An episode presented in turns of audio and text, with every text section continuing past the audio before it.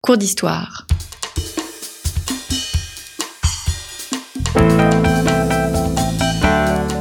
Une émission de la rédaction de Storia Voce.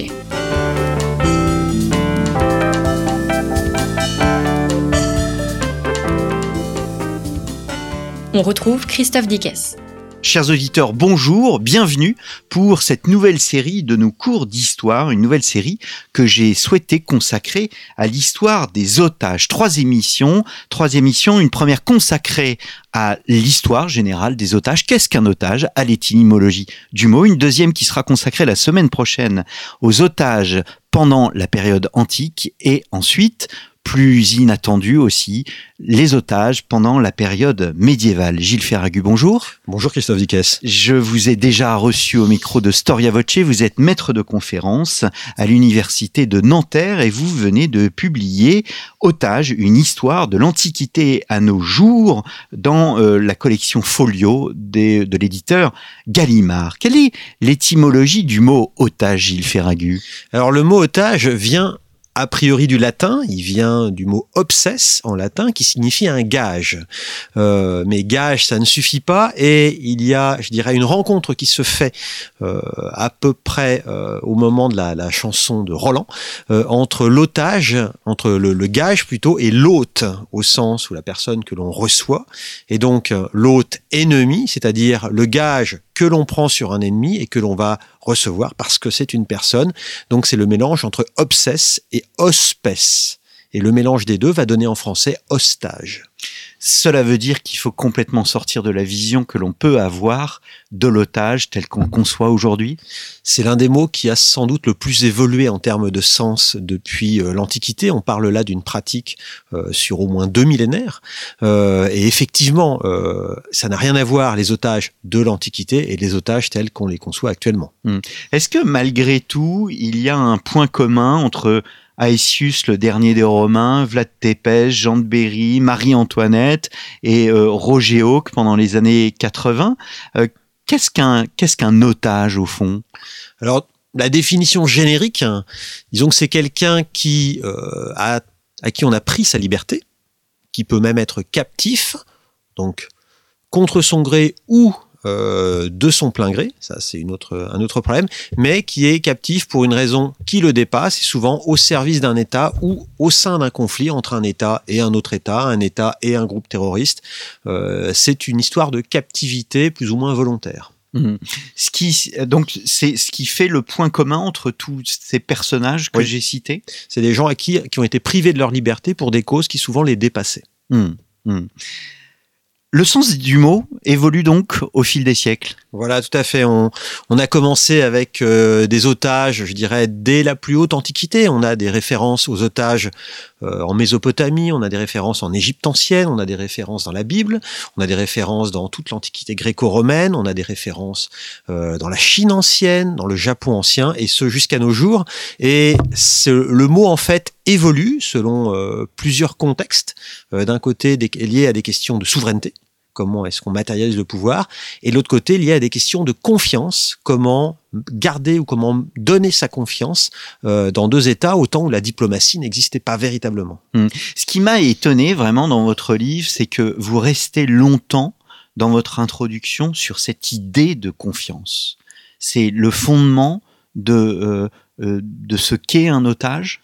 C'est la problématique telle qu'elle se telle qu'elle s'est posée petit à petit en préparant l'ouvrage, c'est-à-dire que pendant à peu près 18 siècles et même plus si on si on passe dans la haute antiquité, euh, l'otage est quelqu'un qui incarne la confiance ou la bonne foi de son souverain.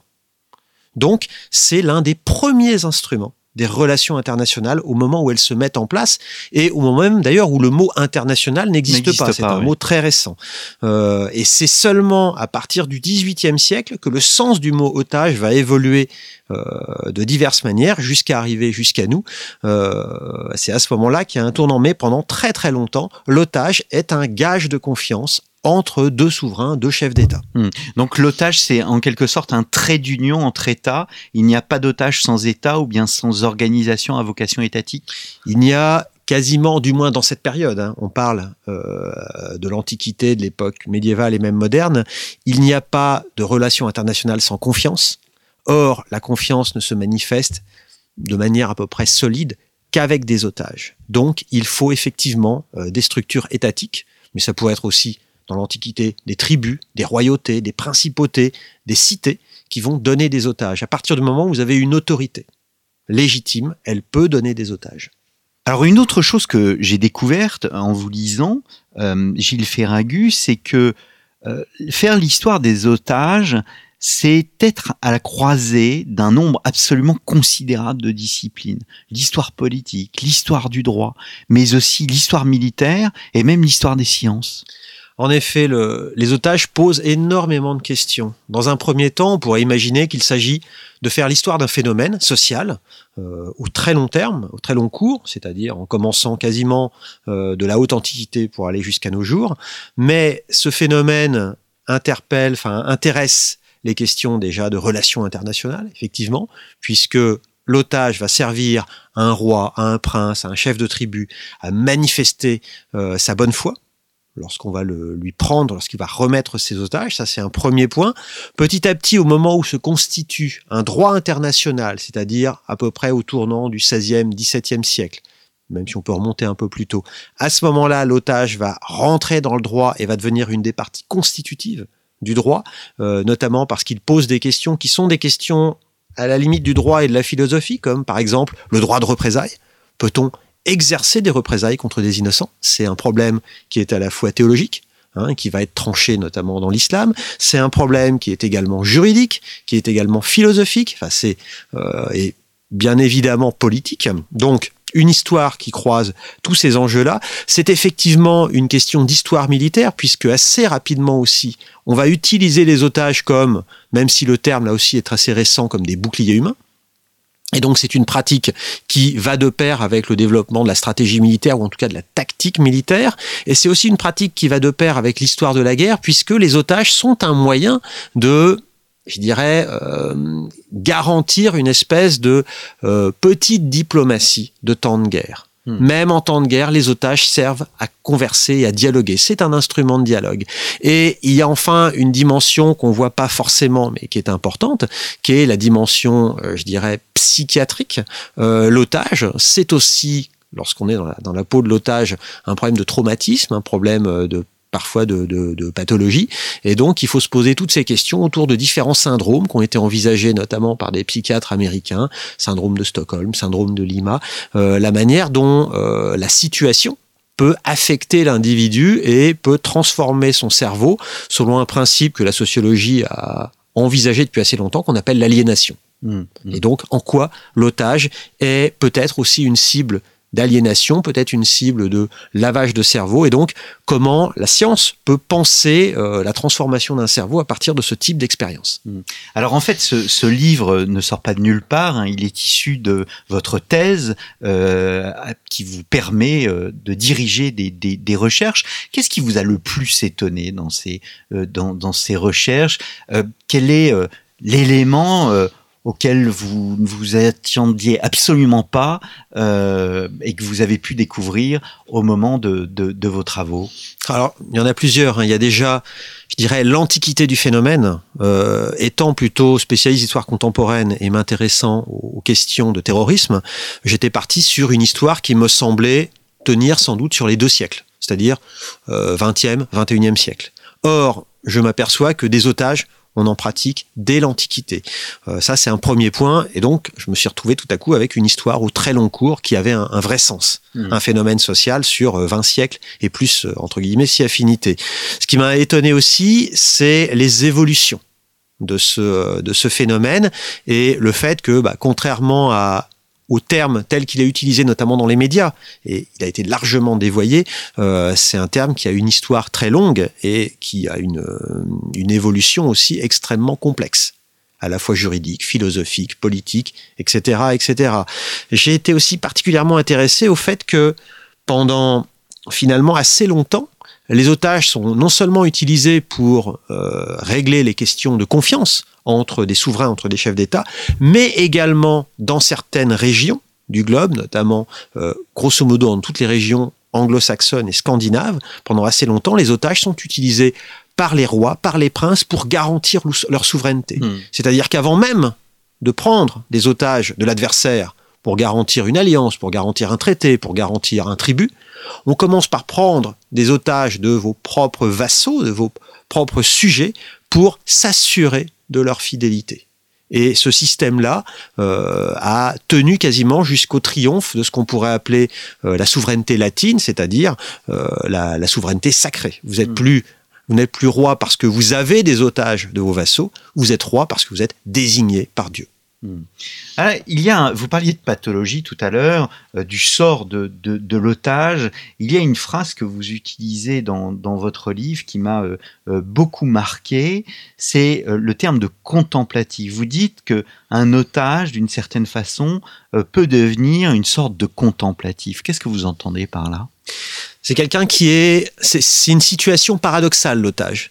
D'un côté, c'est un personnage public et plus encore au temps des médias tels que nous on les connaît, et en même temps c'est quelqu'un qui vit retiré du monde.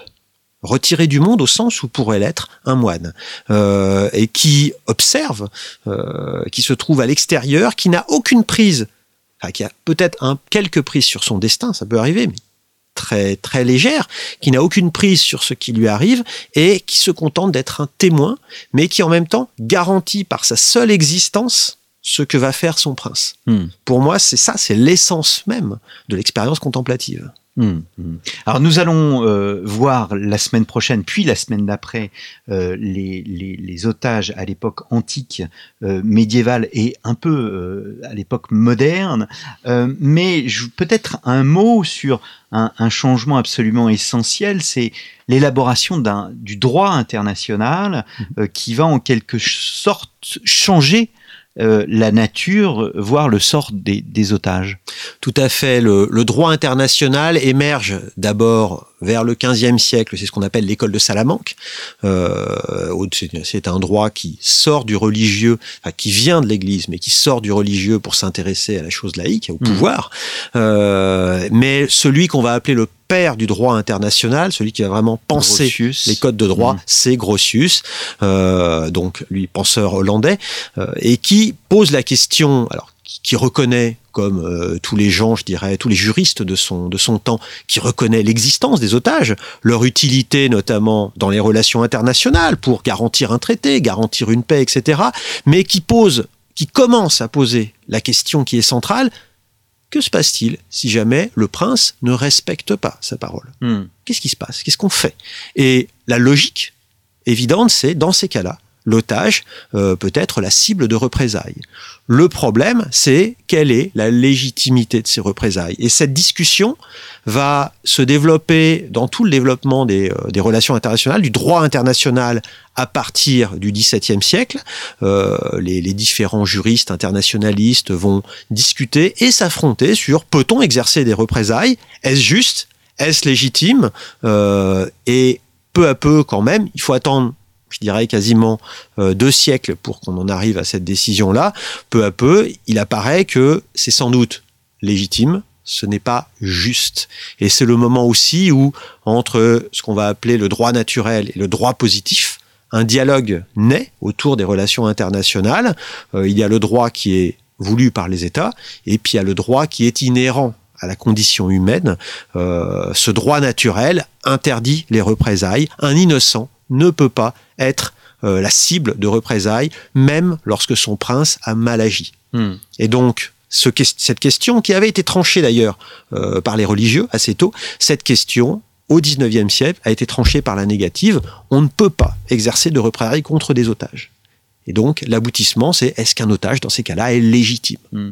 Mais est-ce que le fait qu'il y ait des négociations diplomatiques, parce que vous, vous évoquiez le fait que euh, il y a un lien entre otage et confiance, c'est ce trait d'union entre, entre, entre les États, le fait qu'il y ait des négociations diplomatiques, euh, est-ce que ça ne se substitue pas euh, à la nécessité des, des, des d'avoir des, otages pour garantir sa parole À mon sens, la, transformation, alors certes, elle naît du fait, un, du développement de la diplomatie et des instruments de la diplomatie. Finalement, les ambassadeurs, et surtout les ambassadeurs permanents, sont, on va dire, des otages déguisés. Euh, on pourrait aussi parler de toutes les stratégies autour des mariages princiers qui, je ne vais pas comparer une épouse, même une reine, et à une otage, mais il y a aussi cette stratégie-là autour de la confiance. C'est toujours l'enjeu de la confiance. Ce qui s'est passé surtout, c'est que petit à petit, on est passé de sociétés où les relations internationales étaient des relations bilatérales, de prince à prince, à des sociétés internationales où, quand vous agissez, vous êtes face à la communauté internationale. Ça, c'est le tournant, entre guillemets, du traité de Westphalie. Et je dirais que d'un côté, le droit international pose la question des représailles, de l'autre côté, le système international euh, prend à, à, témoin, entre guillemets, l'ensemble de la communauté des mauvais agissements de quelqu'un, ce qui mmh. devient beaucoup plus complexe à gérer. Et dans ce cas-là, ces deux, euh, ces deux mouvements-là font que les otages perdent de leur utilité, parce que désormais, le regard des autres et le droit qu'ils utilisent euh, est beaucoup plus efficace. Alors ils perdent leur utilité dans le monde de la diplomatie. En revanche, sur le champ de bataille, euh, l'otage est toujours présent? On ne fait pas de guerre sans otage. Ça, c'est un constat qu'on peut faire euh, dès l'Antiquité et quasiment jusqu'à nos jours. Qu'on leur trouve des noms divers. Ça peut être effectivement otage, ça peut être bouclier humain, ça peut être interné. Dans tous les cas, euh, un otage est un excellent moyen de faire la guerre. Hum, hum. Ce qui distingue les otages contemporains des otages de l'histoire antique ou bien même moderne, c'est leur dimension médiatique? Alors pas seulement, il y a effectivement la médiatisation, euh, mais ce qui les distingue surtout, c'est que les otages contemporains sont des captifs contre leur gré, ils n'ont pas été remis par un État, euh, des captifs contre leur gré pour en général une cause qui les dépasse, et contrairement à beaucoup d'otages de l'époque ancienne ou médiévale, ils risquent vraiment leur vie.